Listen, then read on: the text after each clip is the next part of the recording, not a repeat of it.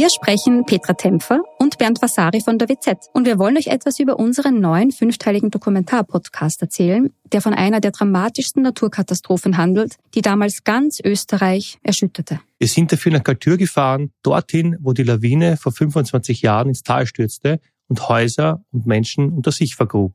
31 Menschen starben, darunter zahlreiche Kinder. Wir haben nach Antworten auf die Frage gesucht, wie es überhaupt zu dem Unglück kommen konnte und wer damals die Verantwortung getragen hat. Gibt es überhaupt einen Schuldigen? Die Kaltürer haben uns auch erzählt, wie sie die Tage nach der Katastrophe erlebt haben. Der damalige Bürgermeister war übrigens Anton Matle, der heute Landeshauptmann von Tirol ist. Ihr könnt unseren Podcast Galtür, der weiße Tod unter wz.at hören und auf allen Plattformen, wo es Podcasts gibt.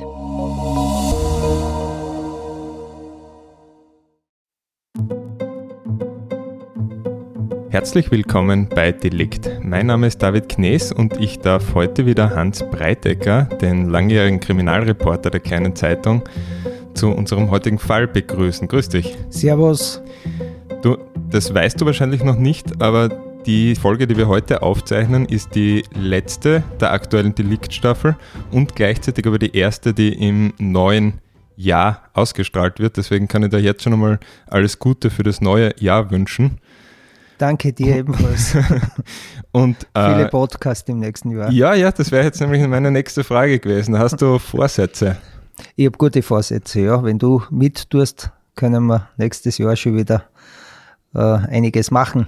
Sehr gut. Also du, du hast noch ein paar Fälle. Ja, ich habe noch einige Fälle, ja. Sie gehen nicht aus. Ja, wir sind gespannt. Hans, unser heutiger Fall ist schon Jahrzehnte her und das war noch ein bisschen vor deiner Zeit als Kriminalreporter. Warum hast du dich mit dem Fall auseinandergesetzt? Naja, es war nicht unmittelbar vor meiner Zeit. Ich war damals nur nicht in Graz, sondern in der Obersteiermark ja. in der Brucker Redaktion als freier Mitarbeiter beschäftigt. Warum? Ich habe mich auseinandergesetzt intensiv mit dem Fall, äh, zwar erst viel später, das stimmt schon, im Jahr äh, 2000, äh, wie mein erstes Buch geschrieben habe, da habe ich ja den Fall geschildert. Die großen Kriminalfälle der Steiermark. Die großen Kriminalfälle der Steiermark, weil ich der Meinung war, dass das sicher so eine, ein, ein großer Fall ist, der, der in diesem Buch unbedingt Erwähnung finden muss. Mhm. Außerdem, er war ja sehr spektakulär. Ich kann mich ja auch an diesen Fall erinnern. Ich habe das ja mitverfolgt. Das war ja damals äh, aufsehenerregende Geschichte in Kärnten und in der Steiermark.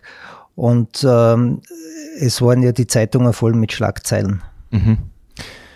Ja, ich möchte den Fall, über den wir heute sprechen, vielleicht mit einem Zitat beginnen und lässt das jetzt einfach einmal vor. Man schaut ihn an, sucht in seinem Gesicht, sucht nach einem schuldigen Antlitz. Wie sieht einer aus, der zwei Frauen bestialisch ermordet hat? Der eine Frau mit Küchenmessern zerstückelte, ihr Ohren und Nase abschnitt? Welche Augen hat so ein Mensch? Trägt er ein Keinszeichen? Das alles führt irre. Er ist äußerlich ein Mensch wie andere auch keine besonderen Merkmale. Und so wurde ein Artikel in der kleinen Zeitung am 18. April 1978 eingeleitet. Äh, Ewald Autengruber war der Autor. Es geht darin um die Gerichtsverhandlung, in der ein gewisser Ferdinand K. zu lebenslanger Haft verurteilt worden war. Dass er überhaupt gefasst wurde in einer Zeit lange vor DNA-Tests und den modernen forensischen Methoden, die wir heute aus Fernsehen und Co kennen, ist nicht nur dem Zufall zu verdanken. Aber dazu kommen wir gleich. Hans, lass uns zurückgehen ins Jahr davor, vor diesem Artikel, genauer gesagt Anfang August 1977 und zwar aufs Klippitztörl. Das ist in der Nähe von Wolfsberg in Kärnten und da standen Kriminalbeamte vor einem Rätsel und es sah zunächst nicht so aus, als könnten sie es lösen. Es war genau genommen der 5. August 1977, wo äh, an dem Tag am Schwammerlsucher in einem Wald äh, am Klippitzdörl ähm, eine verbrannte Leiche entdeckt, besser gesagt verbrannte Leichenteile, weil wie man dann festgestellt hat bei der gerichtsmedizinischen Untersuchung an Ort und Stelle und bei der Tatortsicherung, ähm, hat man den Kopf dort gefunden, hat man die, die Beine und die Arme gefunden mhm. und ähm, der Rumpf hat gefehlt, der war nicht da.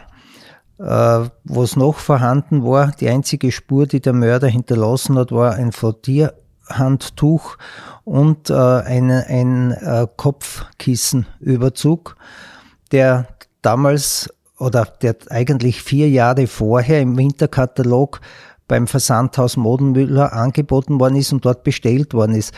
Jetzt hat man, war man sehr zuversichtlich gleich noch auffinden, nachdem man gewusst hat, aha, der war Kunde beim, beim, oder die war Kunde beim Modenmüller. Man hat ja nicht einmal sagen können, ist eine männliche Leiche oder ist eine weibliche Leiche. Ja. Man hat sogar äh, vermutet unter Umständen Doppelmord, weil ob der Kopf überhaupt zu den, zu den Gliedmassen gehört, mhm. das hat man ja alles nicht gewusst, darum vorher, wie gesagt, nicht da.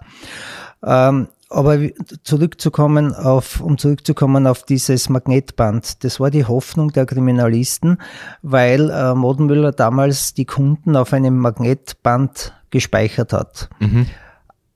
Dann kam der nächste, dann kam wieder ein Tiefschlag, wie sie das überprüfen wollten. Es gab dieses Magnetband nicht mehr. Das heißt, diese heiße Spur war wieder kalt. Was hat man da noch gewusst? Was hat der Gerichtsmediziner gesagt nach Auffinden dieser Leichenteile, dieser verbrannten Leichenteile, muss man sagen. Die waren ja sehr äh, fast so gänzlich verbrannt. Er hat geschlossen, dass, der, dass das Opfer 18 bis 25 Jahre alt ist, mhm. äh, circa 1,63 Zentimeter groß und blondes Haar hatte. Äh, als Todeszeitpunkt hat er den 1. bis 4. August angegeben. Mehr konnte er nicht sagen, weil es hängt immer davon ab, äh, war die Leiche irgendwo in einem Kühlraum gelagert, bevor sie entsorgt und angezündet wurde, oder nicht. Das hat man ja nicht gewusst. Es ist festgestellt worden, dass sie vermutlich erwürgt worden ist. Ähm, und was dann allerdings nicht gestimmt hat, was der, der Gerichtsmediziner aber ausgesagt hat. Er ist davon ausgegangen, dass sie mit einer hochtourigen Bandsäge zerschnitten wurde, die mhm. Leiche. Das hat sie dann später nicht bestätigt. Du hast ja eingangs schon gesagt, das waren Küchenmesser, ja. mit, denen, mit denen er diese Person dann umgebracht hat. Aber damals, der Gerichtsmediziner ist davon ausgegangen, dass, er, dass sie oder dass diese Person, man hat wie gesagt nicht gewusst, Mann oder Frau, mit einer hochtourigen Bandsäge zerschnitten wurde. Mhm. Ähm, es gab auch äh, eine Vermutung, dass es sich bei der, bei der toten Person um eine Amerikanerin, die zu diesem Zeitpunkt in Österreich war, ähm, sich handeln könnte. Ja, die ist in Wien in den Zug eingestiegen und ist dann quer durch Österreich gefahren, das hat man gewusst. Und man hat aber keine Spur von ihr gehabt. Zu dem Zeitpunkt war sie abgängig.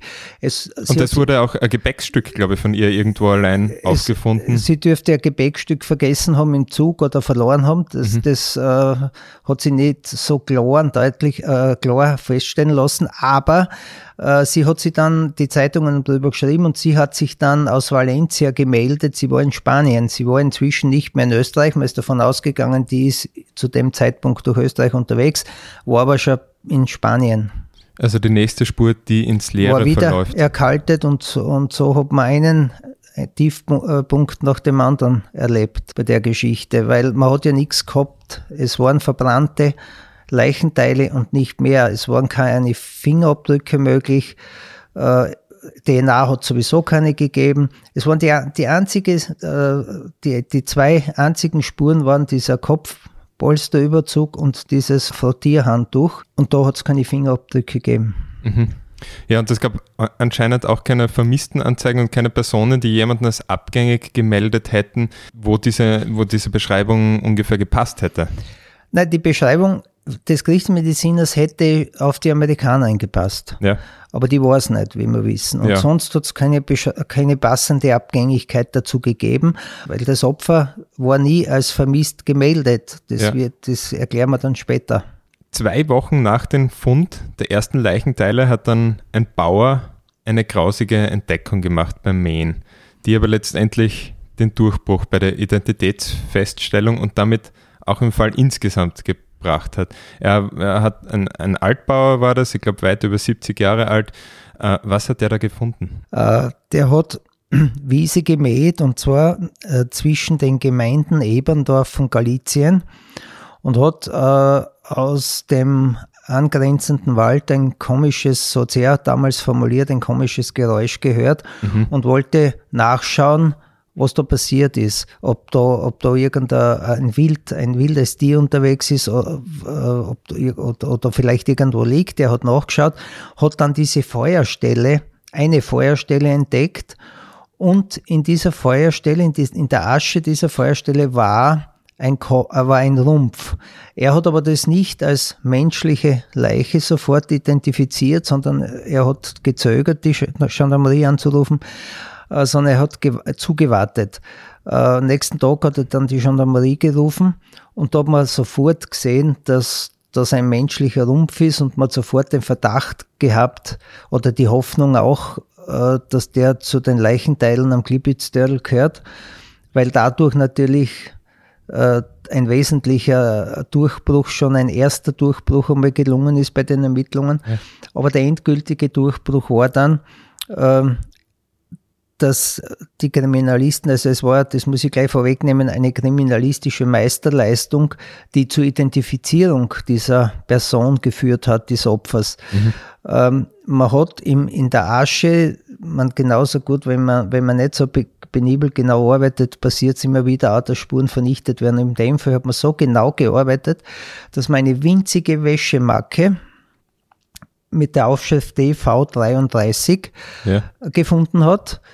Äh, diese Wäschemacke hat zu einer Wäscherei nach Graz Antritts geführt und dort wurde eine Dame, eine gewisse Erika Zeyer, äh, registriert es war eine Serviererin, die hat in der Sporgasse in einem Lokal gearbeitet.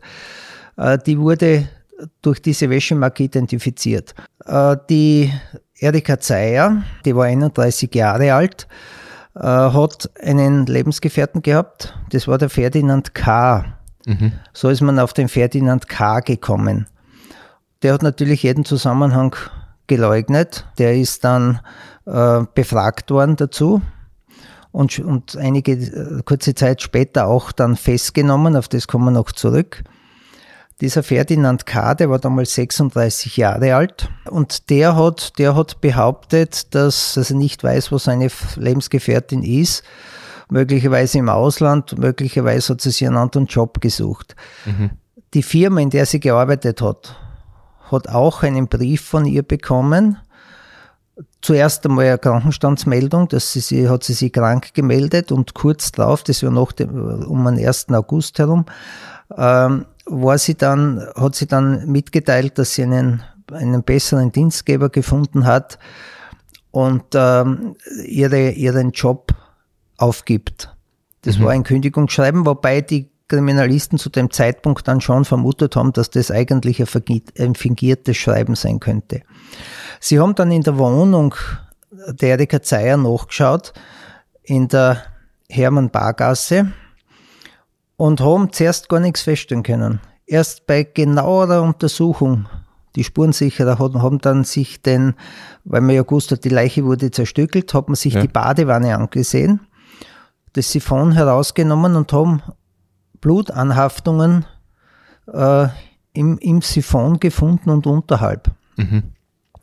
Also äußerlich oder auf, de, auf den ersten Blick war diese Wohnung na, die Wohnung war blitzblank. Wie sich dann herausgestellt hat, hat er ja auch der Tatverdächtige, der Ferdinand K., die Wohnung wie ein Besessener geputzt. Er hat alle Fingerabdrücke versucht zu vernichten. Er hat äh, die Wohnung fein säuberlich durchgeputzt, einige Zeit lang. Mhm. Äh, was Fingerabdrücke war unnötig, weil ja er in der Wohnung war, er war befreundet mit ihr, also hätten ihn nicht verraten können.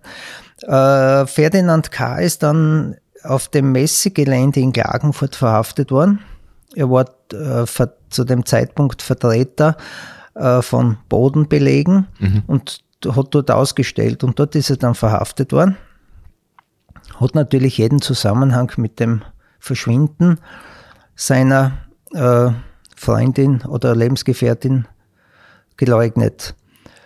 Dann ist er konfrontiert worden mit dem Blut dann ist er konfrontiert worden mit anderen belastenden Indizien, zum Beispiel dieser, äh, die Kündigung. Die Mutter hat äh, behauptet, die Mutter des Opfers hat behauptet, dass sie äh, kurz vorher gesagt hat, dass das die beste Firma ist, dass sie dort so gern hingeht und so gern arbeitet. Also von Kündigung kann da keine Rede sein, Ja. laut Mutter.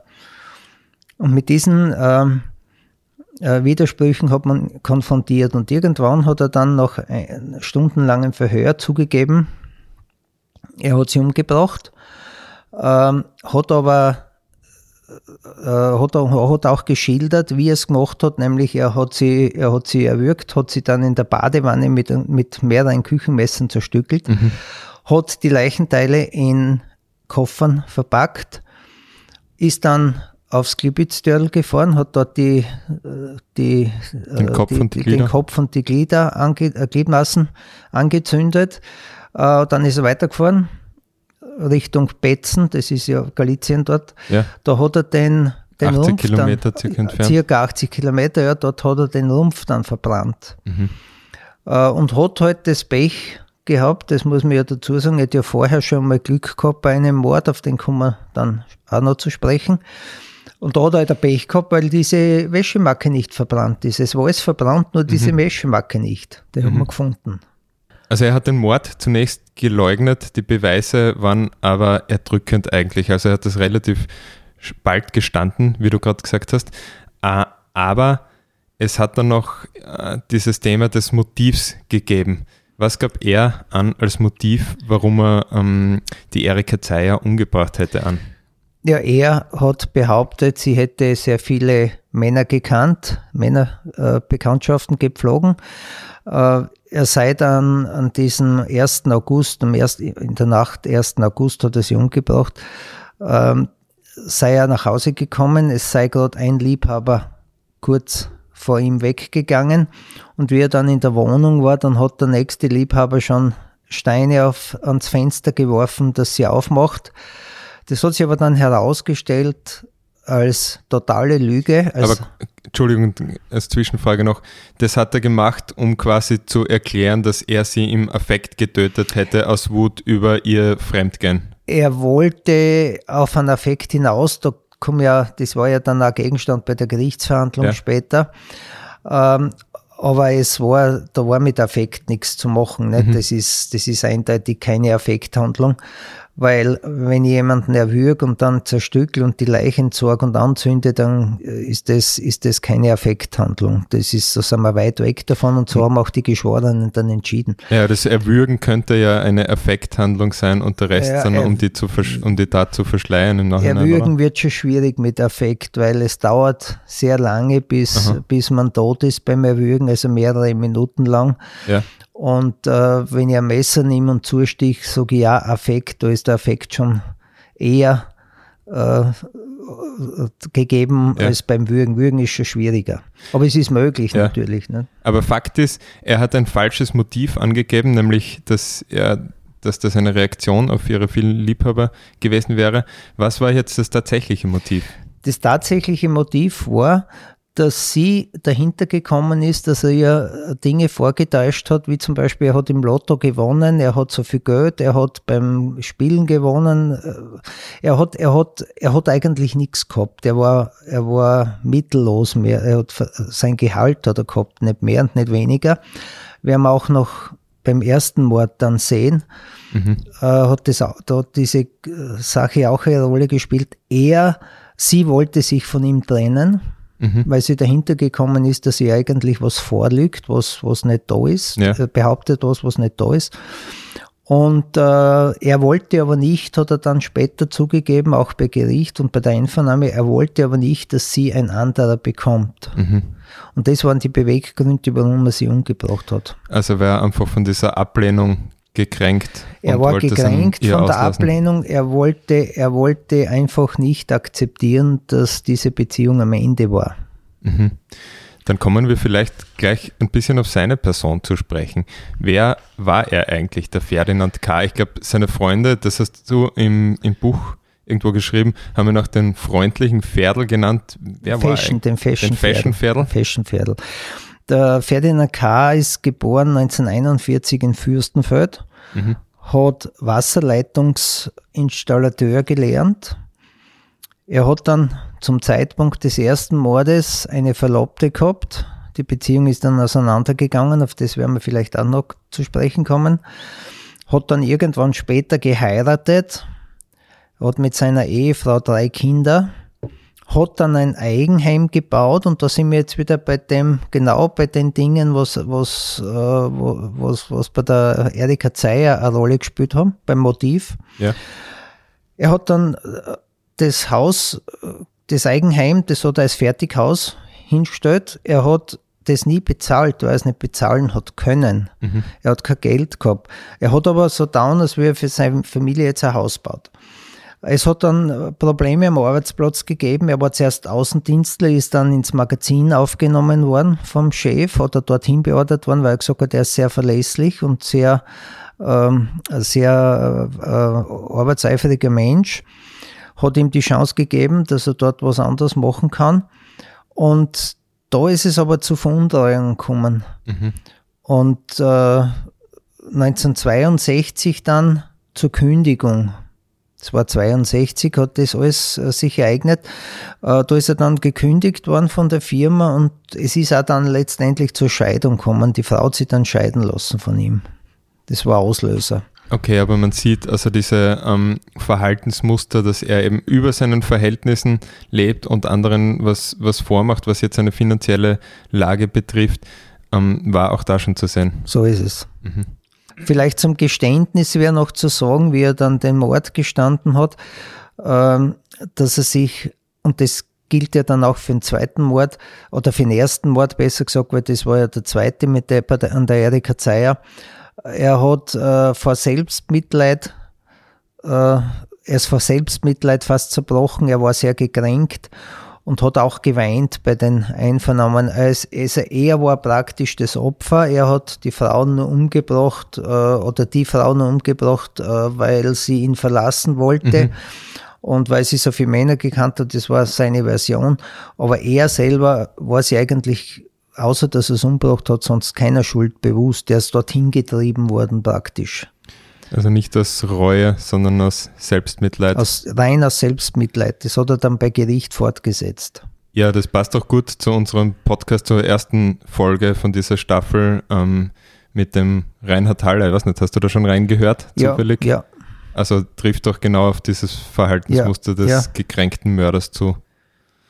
Ja, ähm, wir haben jetzt schon öfters gesprochen von dem anderen Mordfall, dem ersten Mordfall. Äh, eins muss ich korrigieren, es war nicht der 1. August, wo er sie umgebracht hat, sondern es war der 4. August. Der 4. August. Das war der 4. Mhm. August. Also insofern hat der Gerichtsmediziner den Tatzeitpunkt schon richtig eingeschätzt. Ja. Kommen wir auf den anderen Mord zu sprechen, eben diesen Mord 1962. Er war da schon einmal in Haft. Ja, er war äh, 1963 neun Monate in Untersuchungshaft äh, wegen eines äh, Mordfalles in Fürstenfeld. Er war damals der Hauptverdächtige. Mhm. Es ist am 24.12.1962, äh, damals war, das war der Heilige Abend, am Nachmittag, äh, war ein Landwirt unterwegs mit dem Traktor auf, auf seinem Acker und hat zufällig die Leiche der 20-jährigen Gerlinde Eigner äh, gefunden. Die gelenkte Eigner war zehn Tage lang zu dem Zeitpunkt vermisst. Man hat sich nicht erklären können, was ist mit ihr passiert. Sie ist auf ihrer Arbeitsstätte im Blumau weg. Sie war Näherin, ist mit dem Bus, so die Angaben der Kollegen, äh, nach Richtung Fürstenfeld gefahren. Sie ist nie angekommen. Und äh, jetzt, hat, jetzt hat man die Leiche gefunden. Es ist die Gendarmerie Kriminalabteilung ausgerückt der Gerichtsmediziner hat festgestellt, dass die Kelle durchschnitten ist, dass sie fünf Stiche im Halsbereich hat und im äh, Seitenbereich, Brustseite.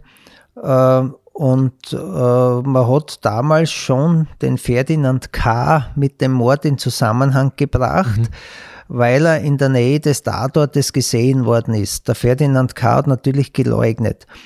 Bevor man aber auf den Ferdinand K. gekommen ist, hat man noch einen anderen eingesperrt, und zwar einen gewissen Alfred L. Da hat man behauptet, dass er ihm auch mit dem Mord was zu tun haben könnte. Und Alfred L. hat äh, Gerüchte verbreitet, dass er weiß, wer den Mord begangen hat, etc. etc. Und hat dann, wie sich später herausgestellt hat, auch äh, eine äh, Zeugin zur Falschaussage bewegen wollen, aber nicht jetzt unmittelbar im Zusammenhang mit dem Mord, sondern mit seinen Behauptungen. Mhm. Er ist dann vom Gericht zu drei Monaten Kerker verurteilt worden. Der ist aber nach zwei Monaten schon enthaftet worden. Äh, das war reiner äh, Wichtigmacher, der hat Gerüchte verbreitet, wollte sie in Szene setzen. Und der Ferdinand K. ist, wie gesagt, dann später in, im 63, 1963 in U-Hof genommen worden. Mhm. Und der war neun Monate in Untersuchungshaft, hat den Mord bestritten und weil man keine Beweise gehabt hat, keine echten Beweise, äh, musste er freigelassen werden. Und so ist dieser Mord an der Gelinde Eigner 15 Jahre lang unaufgeklärt geblieben, bis dann der zweite Mord passiert ist und nach dem, nach dieser Fall Glibitz-Dörl, ich formuliere es jetzt mal so, äh, ist man natürlich wieder hellhörig geworden, weil, weil der äh, Ferdinand K. war ja bei der Polizei und Gendarmerie kein Unbekannter, ja. weil er ja damals schon verdächtigt worden ist. Er hat aber geleugnet, ist dann in Untersuchung, nach dem zweiten Mord in Untersuchungshaft gekommen, hat immer noch geleugnet und hat dann dem Untersuchungsrichter Johann Fladerer in der Zelle unter vier Augen zugegeben, dass er auch die Gerlinde Eigner umgebracht hat. Ja. Fladerer hat gemeint, es wäre Zeit, Herr K., dass Sie jetzt endlich einmal reines Gewissen machen, dass Sie, dass Sie es zugeben, weil man war ja schon überzeugt inzwischen. Äh, und er hat dann unter vier Augen hat er ihm das gestanden. Und das war doch auch dann die späte Absolution eigentlich für einige Verdächtige, äh, zuvor Verdächtigte in diesem Fall. Das ist richtig, ja. Es, war, es sind sehr viele verdächtigt worden aus Fürstenfeld, unter anderem ein Gendarmeriebeamter, den man, der die Galinde Eigner näher gekannt hat und den man immer wieder mit dem Mord in Verbindung gebracht hat. Das waren andere Personen noch, einige. Und ich weiß es aus dem, von dem, äh, im Fall des Gendarmeriebeamten, der hat äh, gelitten unter diesen Anschuldigungen. Er war ja unschuldig. Mhm. Und das hat sich dann nach 15 Jahren bestätigt. Und somit äh, war das, das eine wichtige Geschichte für die Leute, äh, die, die jahrelang immer wieder mit dem Mord in Verbindung äh, gekommen sind oder in Verbindung gebracht wurden. Jetzt kommen wir auf das Motiv zu sprechen. Du hast gesagt, er hat gestanden. Was war denn beim ersten Mord 1962 in diesem Dezember das Motiv? Ja, das Motiv hat man jetzt erst im Zuge der Einvernahmen oder nach dem Geständnis äh, in der Untersuchungshaft herausarbeiten können. Er hat es dann ja auch gestanden letztendlich, der Ferdinand K.